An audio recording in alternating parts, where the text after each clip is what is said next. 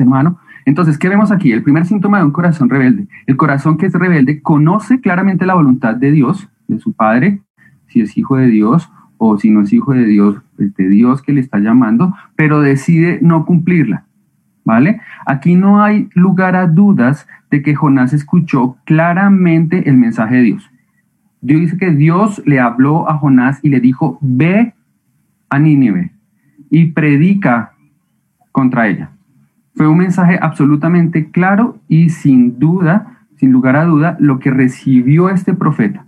Pero en ese corazón que es rebelde vemos un primer síntoma que es la, el conocer la voluntad de Dios y decidir no cumplir la voluntad de Dios.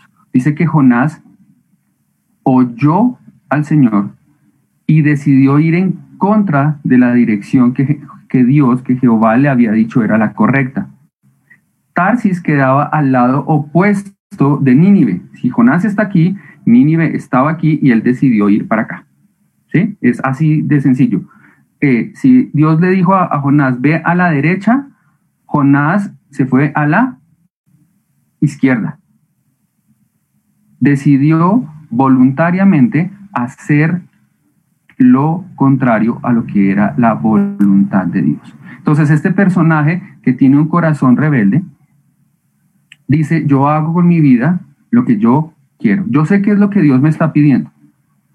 Yo sé que Dios quiere que yo me congregue, yo sé que Dios quiere que yo lea la Biblia, yo sé que Dios quiere que yo ore, yo sé que Dios quiere que yo comparta el Evangelio, yo sé que Dios quiere que yo me edifique, yo sé que Dios quiere que yo haga discípulos, yo sé que Dios quiere que deje de mentir, yo sé que Dios quiere que deje de adulterar, yo sé que Dios quiere, yo sé que quiere Dios para mi vida pero realmente decido hacer lo contrario.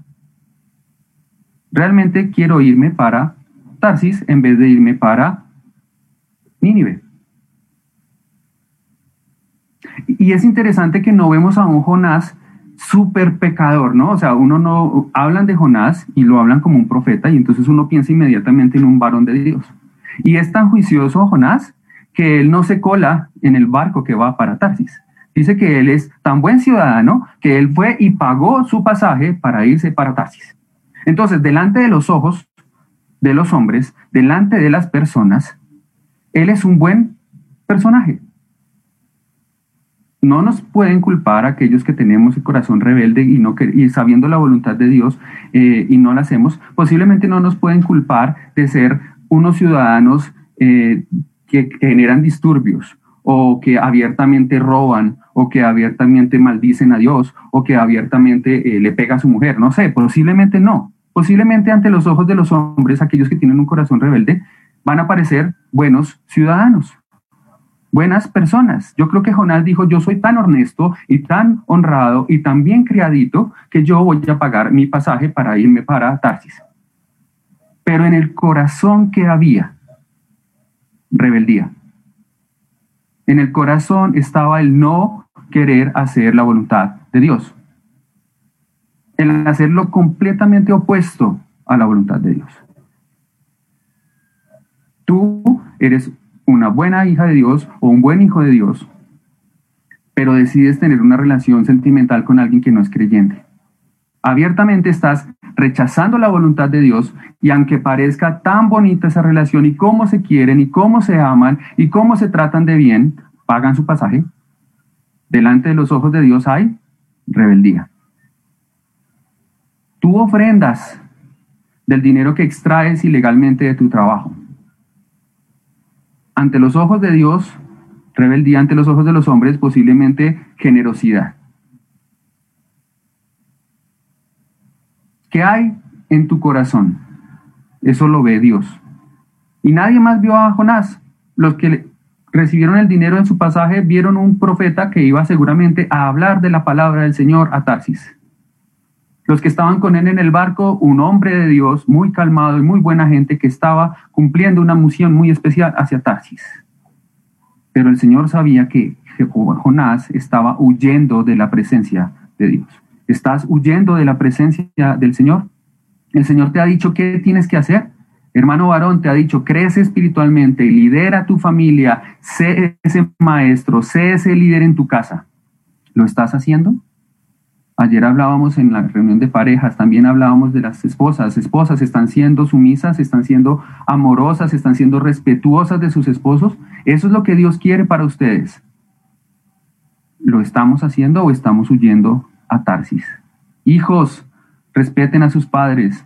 Padres, no airen a sus hijos. Orad sin cesar. Ya lo he dicho, son tantas cosas que el Señor nos ha dicho que hagamos y qué estamos haciendo con ellas. El corazón rebelde escucha lo que Dios quiere de él, pero decide hacer su propia voluntad.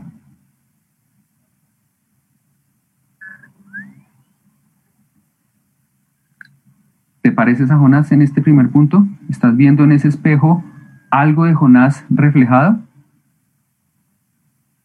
¿Cuál es esa Nínive a la que estás tratando de huirle? ¿Hacia cuál Tarsis vas?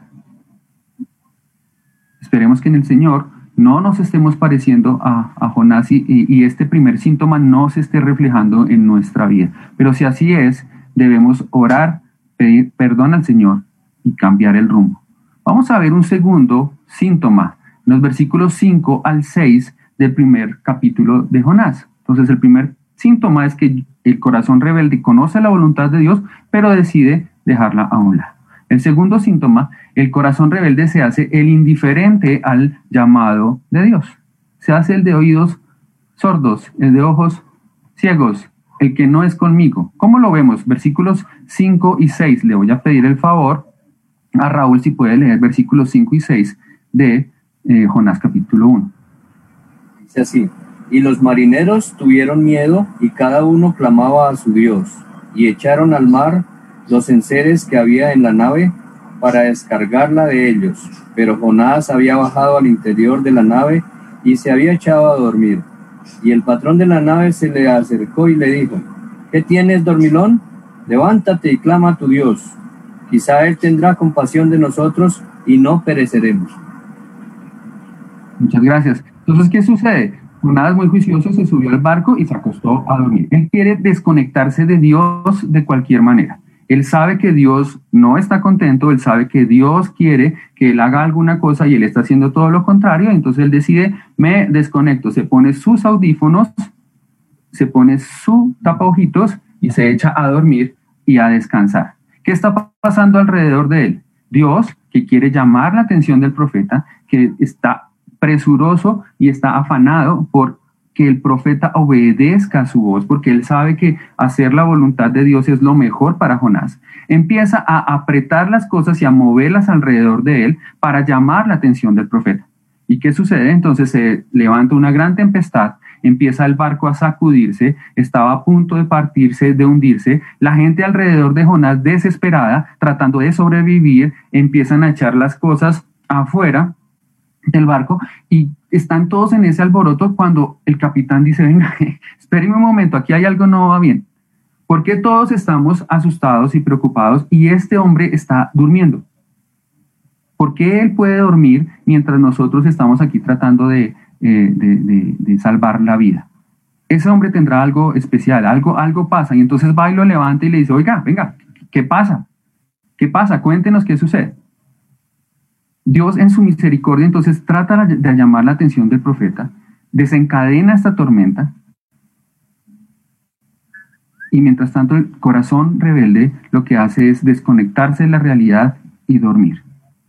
Dios se manifiesta a todos los hombres con el propósito de que le conozcan.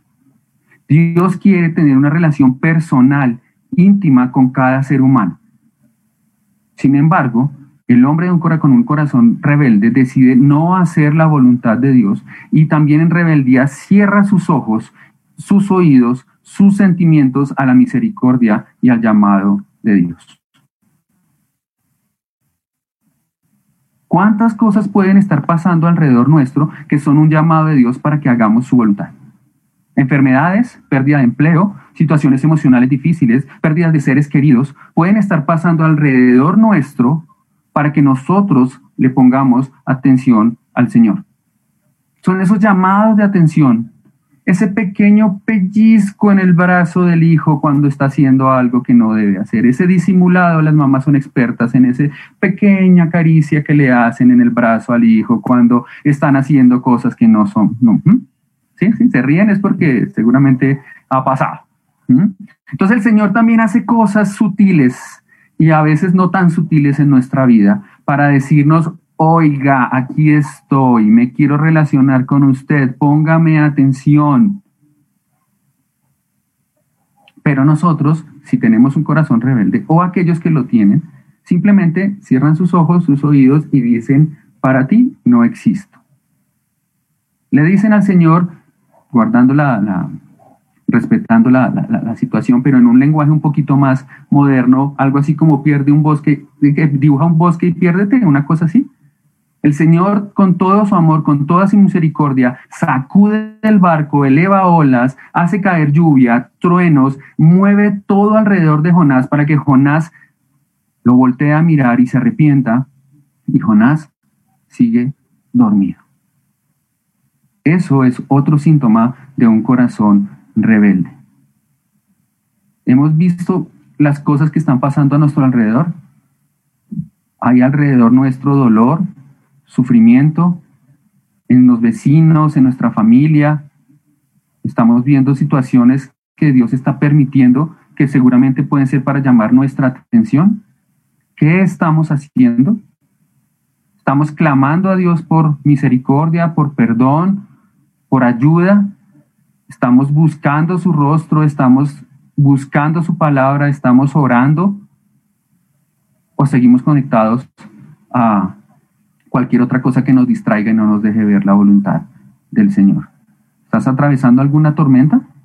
¿Será posible que sea un llamado de Dios amoroso en tu vida para que reacciones? La gente alrededor nuestro está clamando, pidiendo ayuda. Nosotros estamos durmiendo mientras tenemos a la mano la salvación para entregársela y darles a ellos el consuelo que necesitan. ¿Cómo está tu corazón Recuerda el espejo. ¿Estás viendo este síntoma reflejado en ti? El dolor alrededor del tuyo, las situaciones difíciles alrededor tuya y tú sigues con tu vida como te place. Segundo síntoma de un corazón rebelde. Vamos a ver el tercer síntoma de un corazón rebelde y lo vamos a ver en los versículos 11 y 12 del capítulo 1. 11 y 12 del capítulo 1 y le voy a pedir el favor al hermano Víctor que me ayude leyendo esos dos versículos.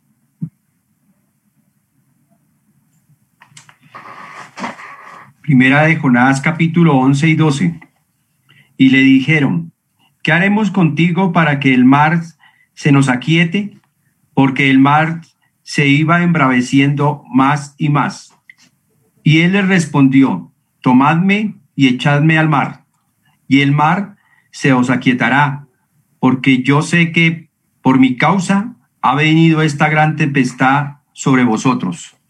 Muchas gracias. Entonces, ¿qué sigue sucediendo en esta historia en el capítulo 1? Llegan y lo despiertan y él les cuenta todo lo que está pasando.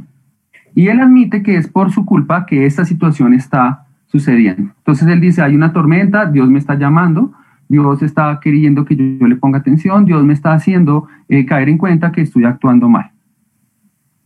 Y entonces uno en primera instancia uno dice, pues bien, o sea, va, bien, Jonás, va, va, encaminándose por donde es.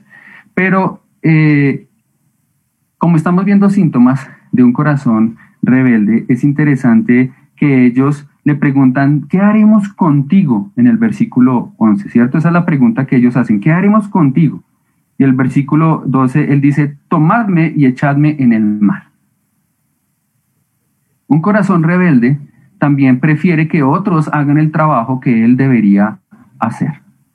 Un corazón rebelde prefiere que otros hagan el trabajo que él debería asumir. Si Jonás entiende, hubiera entendido en ese momento que estaba pecando y se hubiera arrepentido de corazón, él mismo hubiera tomado la iniciativa de saltar del barco. Él mismo hubiera dicho, Señor, perdóname, es mi pecado el que está afectando la vida de estos que son inocentes. Es mi rebeldía la que está haciendo que esto esté aconteciendo. Esta pérdida de materiales, de insumos, de comida, este riesgo de pérdida del banco, el riesgo, barco, este riesgo de pérdida de estas vidas es mi culpa. Señor, yo me voy a mandar al mar para que tú los salves a ellos así yo tenga que morir. Si hubiera habido un real arrepentimiento en la vida de Jonás, él hubiera tomado la determinación de hacer lo que debía hacer.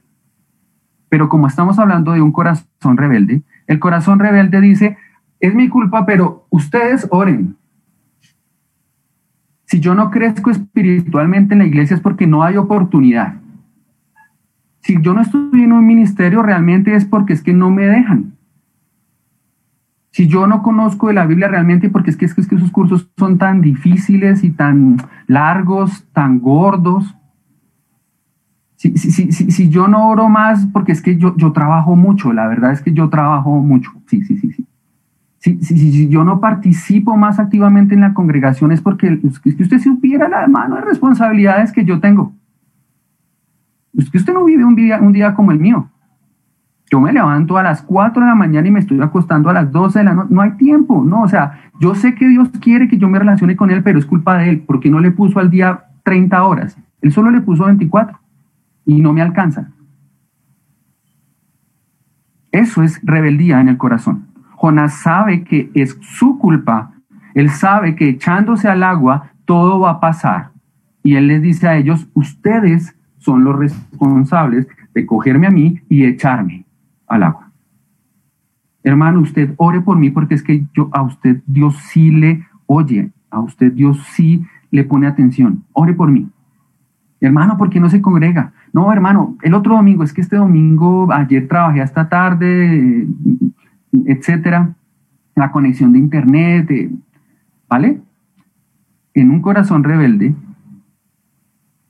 hay cualquier cantidad de excusas para no asumir su responsabilidad como lo quiere Dios y echarle esa carga a otros. Que sean los pastores los que oren, que sean los pastores los que enseñen, que sean los diáconos los que sirvan, que sean los de misericordia los que ayuden, que sean los evangelistas que compartan. Yo no, yo, yo la verdad es, no, no, no puedo, no, no, no sé, no sé, es que soy tan nuevo, yo no sé ni leer bien. Cualquier excusa es buena para un corazón rebelde que no quiere asumir su papel, no quiere hacer su voluntad y prefiere que otros hagan el trabajo que él debería estar haciendo. Mis hermanos, mis amigos, es nuestra responsabilidad arrepentirnos de nuestros propios pecados y es nuestra responsabilidad tomar la rienda de nuestra vida y acercarnos a Dios. No esperemos a que otros nos avienten a la voluntad del Señor nosotros mismos aventémonos, lancémonos del barco y hagamos la voluntad del Señor. Una cosa más para vernos en ese espejo. Estamos viendo rebeldía al no asumir nuestra responsabilidad. Estamos siendo rebeldes al no estar haciendo lo que Dios quiere, aunque sea pequeñito en nuestra vida. Veamos un cuarto síntoma un corazón rebelde. Y este es de pronto el más, eh, puede ser el más controversial para algunos. Les voy a pedir a cada uno en parejas, solos, como estén allá en su, en su habitáculo, vamos a leer el capítulo 2 completo. ¿Vale? ¿Qué pasó? Los submarineros asumieron el trabajo que le tenía que hacer Jonás, lo cogieron y lo echaron al agua, ¿cierto? Y dice la palabra del Señor que en los versículos primeros del capítulo 2 que Dios tenía preparado un gran pez que se tragó a Jonás. Y luego empieza una oración de Jonás. Quiero que lean muy bien esa oración de Jonás y busquemos el cuarto síntoma del corazón rebelde. A ver si lo logramos hallar. Los que ya saben, no le digan a los que no saben. Lean capítulo 2 completico y van levantando la mano el que va acabando, por favor.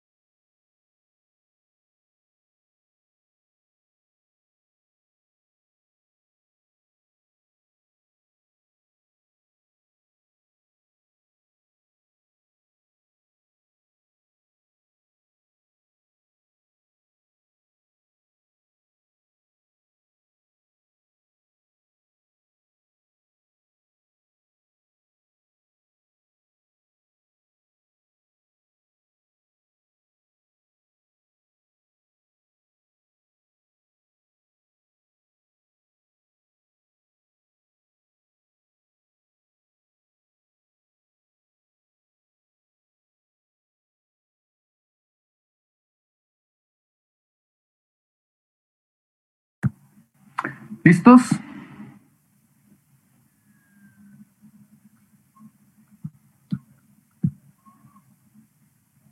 Súper, muy bien.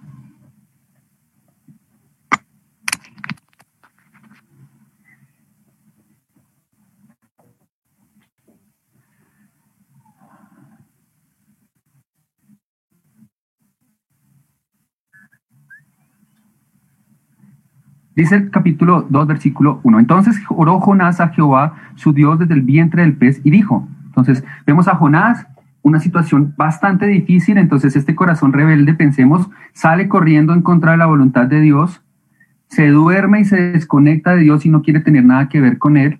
Luego cuando Dios a las malas lo levanta, no admite eh, su responsabilidad, sino que le pide a otros que lo saquen del barco. Los otros que son más obedientes no conocen al Señor, no son salvos y son más obedientes que Jonás. Lo cogen y lo echan al agua. Dios en su misericordia dice, bueno, está bien, que no se ahogue. Eh, y coge un gran pez y se lo traga. Entonces este hombre desesperado, oliendo a pescado, el pescado es muy feo. Entonces, pobrecito este hombre allá dentro de un pescado. Eh, y, quemado por los ácidos del estómago y revolcado por el mar con, con eh, arena por todo lado, allá desesperado, hace una oración al Señor. Entonces uno diría, de pronto Jonás a las malas está, está cogiendo buen ritmo, ¿no? O sea, de pronto el Señor le, así lo va apretando. Pensemos en nuestra vida cómo el Señor a veces nos coge y nos aprieta, nos aprieta y nos aprieta y nos aprieta y nos hace tragar algas y nos revuelca en el, en, la arena. Algunos lo han revolcado en la arena, como sale uno rayado todo rojito, rojito después y eso duele. Eso, entonces allá todo revolcado, eh, pega, péguese con un coral a ver cómo le va. O sea, así estaba Jonás maltratado y el Señor lo coge a uno a veces en las situaciones difíciles y lo, y lo, y lo, y lo, lo aprieta, lo aprieta, lo aprieta buscando qué. Siempre va a tener el mismo propósito tengamos una relación personal, hablémonos, seamos amigos, compartamos un tiempo juntos, conózcame. Yo quiero que usted me conozca y disfrute una relación conmigo. Entonces eso está haciendo con Jonás, lo aprieta, lo aprieta este corazón bastante rebelde. ¿Será que logró el Señor hacer lo que quería? A él no le queda nada grande, pero el corazón del humano es bastante rebelde a veces. Entonces vemos allí, invoqué en mi angustia a Jehová y él me oyó. Dios, oye, desde el seno del Seol clamé y mi voz oíste, casi muerto y el Señor lo rescate. Me echaste a lo profundo en medio de los mares y me rodeó la corriente. Todas tus ondas y tus olas pasaron sobre mí. Entonces dejé, dije, dije, desechado soy de la, delante de los, tus ojos, mas aún veré tu santo templo. Las aguas me rodearon hasta el alma, rodeóme el abismo el alga se enredó en mi cabeza, descendí a los cimientos de los montes. ¿Quién? Yo. La tierra echó sus cerrojos sobre mí para siempre, mas tú sacaste mi vida de la sepultura, oh Jehová, Dios mío. Cuando mi alma desfallecía, en mí me acordé de Jehová. Los que siguen vanidades ilusorias, su misericordia abandonan. Mas yo con, la, con voz de alabanza te ofreceré sacrificios. Pagaré lo que te prometí, las salvaciones de Jehová. ¿Qué tiene de malo esta oración? ¿Qué piensan? ¿Algo? ¿Nada? Hice voluntariamente y a propósito énfasis en algunos pronombres y en algunas eh, conjugaciones de, de verbos para que nos diéramos cuenta de algo. ¿En quién estaba concentrada la oración? La oración manifestó arrepentimiento por sus actos en contra de la voluntad de Dios? La pueden volver a ver y la pueden leer de diferentes versiones. Yo hice la tarea. Y en ninguna parte, en algún momento, Jonás dice, me arrepiento de haber huido de tu presencia. Me arrepiento de haber no hecho tu voluntad. Me arrepiento de haber pecado contra ti. No, Señor.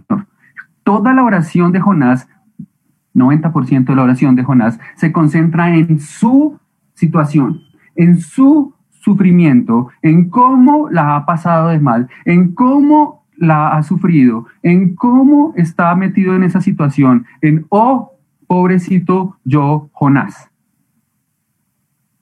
Es una oración bastante egoísta, aunque sí dice cosas muy grandes y buenas a favor de Dios, su bondad, su misericordia, cómo lo oye, cómo lo rescata, cómo lo cuida, son cosas ciertas y eso es bueno.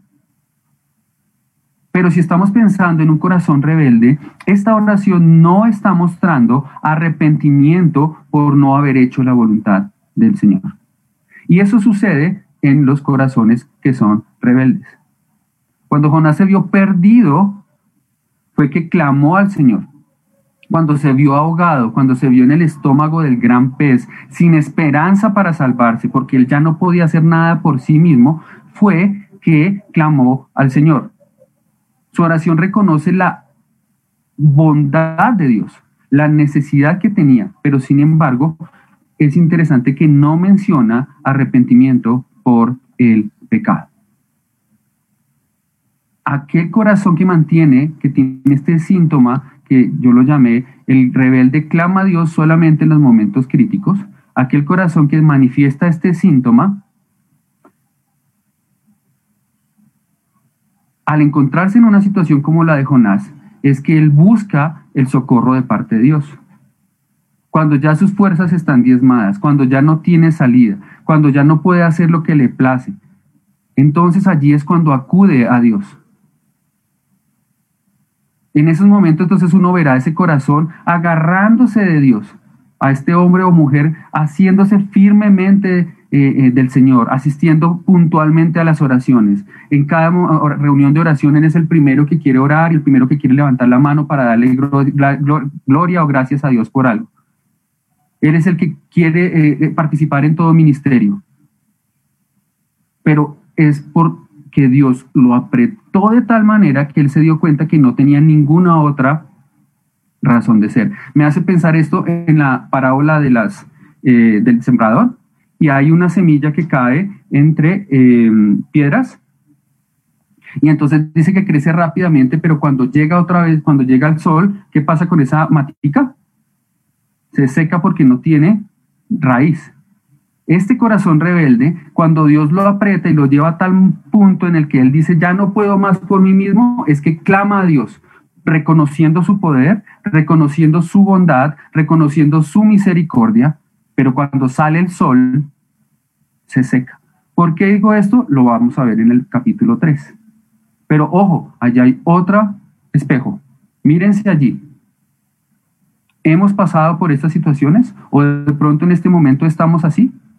En el que me veo tan mal y tan desesperado que busco a Dios, pero este calor, este primer amor, como lo llaman algunos, este sentimiento de cristiandad que brota por los poros, se acaba cuando vuelve otra vez a Dios a soltar un poquito la mano. ¿Han visto personas así en la congregación?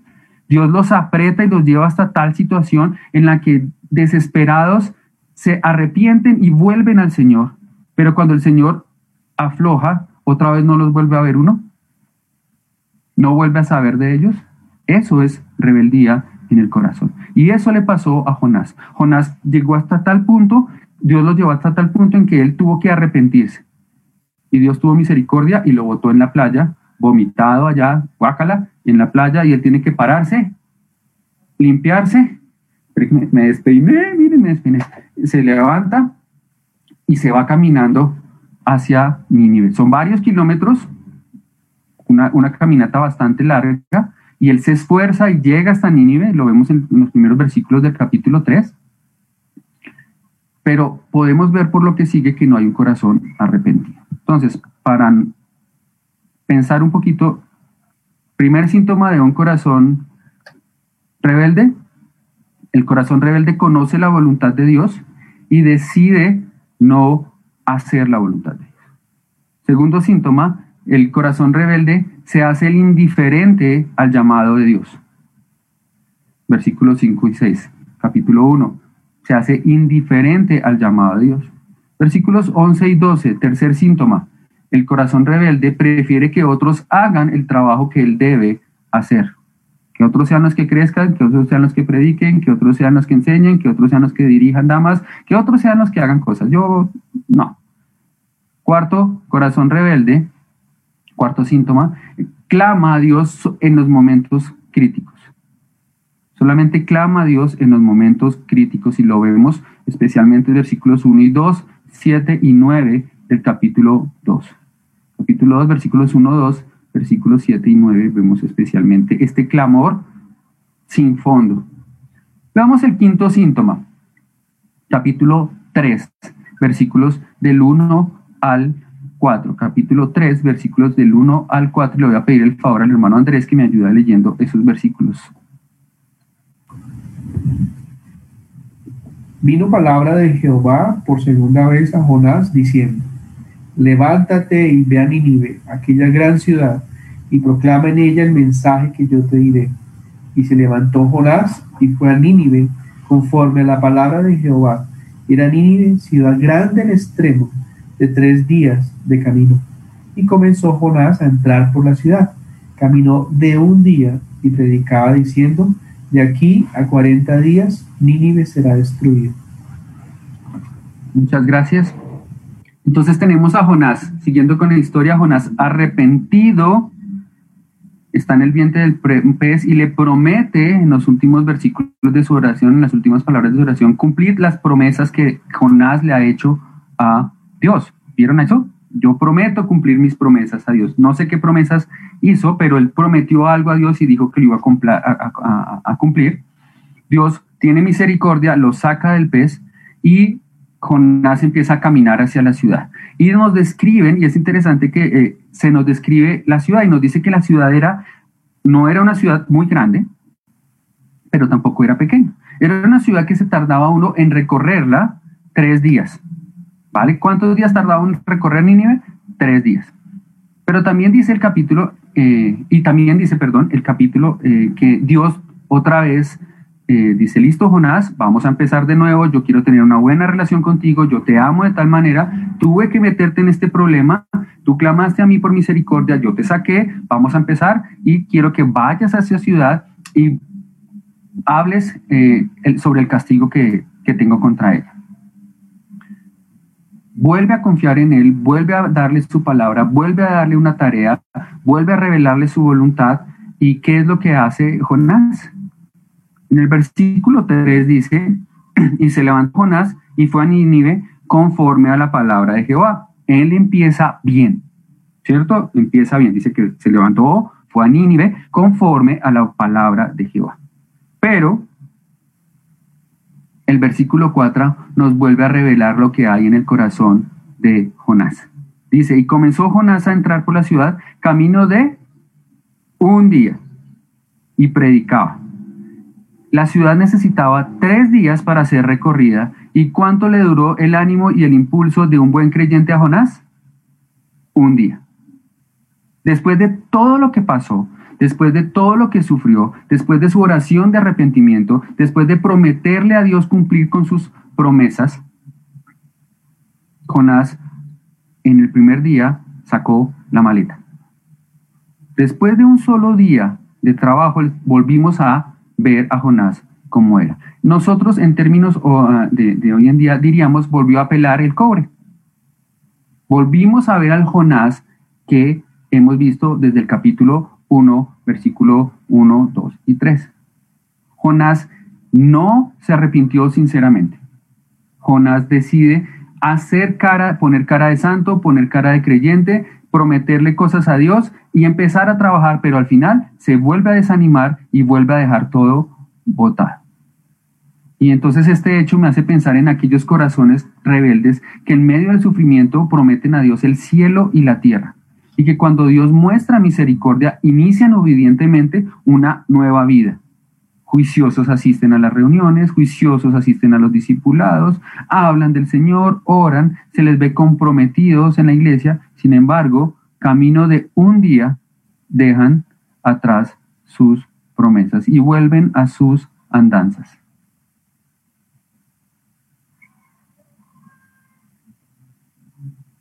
¿Cuántas veces nos hemos comportado así como Jonás? En donde el Señor nos ha ayudado en problemas grandes que hemos tenido y nos miramos hoy en día y decimos, me cansé camino de un día.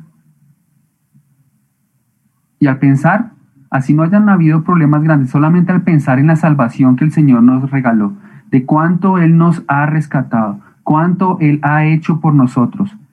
Pensemos, nos estamos esforzando como Él quiere, como Él espera. Estamos siendo los hombres y mujeres, jóvenes, niños, ancianos que Dios espera que seamos en agradecimiento a su misericordia. Conocemos de la palabra del Señor tanto como debiéramos, oramos tanto como el Señor nos pide, o hay rebeldía en nuestro corazón. Y le prometemos a Dios, te alabaré, te alabaré con todas mis fuerzas, te alabaré, pero estamos viviendo cansados del camino y no sedientos de él. Ese es el quinto síntoma. Entonces, el quinto síntoma de un corazón rebelde muestra obediencia por un corto periodo de tiempo. Un corazón rebelde muestra obediencia por un corto periodo de tiempo y generalmente pasa después de que el Señor ha tenido gran misericordia al salvarle o librarle de una situación compleja. Veamos cuántos hermanos que oraron fervientemente por librarse del COVID y el Señor los sanó, hoy, mañana van a estar dedicando sus vidas completamente al Señor. Lo veremos. Seis. Sexto y último síntoma. Capítulo 4. Capítulo 4, vamos a leer los versículos 1 al 5, el 8 y el 9 capítulo 4 de Jonás dice, pero Jonás se apesadumbró en extremo y se enojó y oró a Jehová y dijo, ahora, oh Jehová, ¿no es esto lo que yo decía estando aún en mi tierra? Por eso me apresuré a huir a Tarsis, porque yo, porque sabía yo que tú eres Dios clemente y piadoso, tardo en enojarte y de grande misericordia, y que te arrepientes del mal Ahora pues, oh Jehová, te ruego que me quites la vida, porque mejor me es la muerte que la vida. Y Jehová le dijo, ¿haces tú bien en enojarte tanto? Y salió Jonás de la ciudad y acampó hacia el oriente de la ciudad y se hizo allí una enramada y se sentó debajo de ella a la sombra hasta ver qué acontecía en la ciudad. Versículo 8 y 9, versículos 8 y 9 dice, y aconteció que al salir el sol, preparó Dios un recio viento solano, solano, y el sol hirió a Jonás en la cabeza y se desmayaba y deseaba la muerte, diciendo, mejor sería para mí la muerte que la vida. Entonces dijo Dios a Jonás, ¿tanto te enojas por la calabacera? Y él respondió, mucho me enojo hasta la muerte. Aun cuando Dios tuvo misericordia de Jonás, rescatándolo de ese pez, dándole un nuevo trabajo para realizar. Mostró misericordia para con los de Nínive, llevándolos al arrepentimiento y perdonando sus maldades. El profeta no pudo perdonar a Dios por ser bondadoso. Le criticó por su buen actuar, por su benevolencia. Justificó su propia rebeldía en el hecho de que Dios no dejaría de ser bueno. Qué triste, ¿no? Como este hombre con este corazón tan duro critica a Dios por ser bueno, por ser misericordioso, le critica por ser bondadoso, por salvar a las personas. Yo soy así, dice Jonás, porque es que tú no cambias. Entonces, como tú no cambias, como tú no puedes hacer lo que yo quiero, porque tú no me complaces en lo que a mí se me antoja, porque tú no haces las cosas como yo eh, deseo que se hagan, entonces yo estoy bravo contigo y no quiero hacer tu voluntad y no quiero crecer espiritualmente y no quiero comprometerme en la iglesia, porque tú no haces las cosas a mi manera. Jonás se sentó a ver cómo Dios destruiría la ciudad, estaba esperanzada en eso. Discute con Dios por una planta que Dios mismo le puso y le quitó en su misericordia, en, en su bondad como una lección de misericordia. A pesar de esto, Jonás no quiso mostrar misericordia para con este pueblo, y este libro culmina con un profeta enojado y rencoroso. El humano rebelde, al igual que Jonás, podrá, pondrá cualquier excusa, incluso la misma bondad o misericordia o el amor de Dios, para no doblegar su propio corazón a la voluntad de Dios. Preferirá aferrarse a su propia manera de vivir a su propia manera de pensar, a su propia manera de interpretar las cosas, aunque la verdad de Dios esté ante sus ojos. Dios le puede decir de mil y una maneras que fornicar es malo, pero el corazón rebelde va a decir, sí, pero yo quiero hacer lo que se me antoja, porque la amo. Mentir es malo, sí, pero es que a veces toca mentir porque si no uno cómo sale adelante en esta vida. Un corazón rebelde muestra este sexto síntoma y guarda, este corazón rebelde es rencoroso y falto de misericordia. Hermanos, amigos, ¿cómo se encuentra su corazón delante de Dios? Cuando Él los mira, ¿qué ve? Nosotros podemos ver un buen ciudadano que paga su pasaje, pero ¿qué está viendo el Señor cuando ve el corazón de cada uno de ustedes? Ve un corazón, una vida rebelde que no atiende a su llamado? ¿O ve un corazón noble que quiere dejarse moldear por la mano del Señor y quiere hacer su voluntad? ¿Ve un corazón que está huyendo de Él? ¿O un corazón que busca acercarse cada día más a Él? Un corazón que en medio de los problemas en su vida se arrepiente y clama pidiendo perdón por su pecado para luego hacer su voluntad? ¿O un corazón que engaña a Dios con una falsa santidad y un falso compromiso con Él? un corazón que da pasos de obediencia al Señor y que no desmaya en medio de las dificultades? ¿O un corazón que se cansa al primer día y luego termina bravo con Dios porque Dios no hace lo que Él quiere? Ve un corazón noble como el corazón del rey de Nínive mandó proclamar ayuno y, y se cubrió de ceniza y cambió su ropa para mostrarle a Dios su arrepentimiento o un corazón endurecido que se sienta a ver cómo Dios castiga a los demás. Mi oración, hermanos, es que mi corazón y su corazón sea un corazón conforme al corazón de Dios, que no manifieste ni uno de estos síntomas de esta enfermedad, que no manifieste ni un síntoma de rebeldía en contra de la voluntad del Señor, que podamos hacer lo que Él quiere, porque siempre su voluntad para con nosotros será buena, será agradable y será perfecta.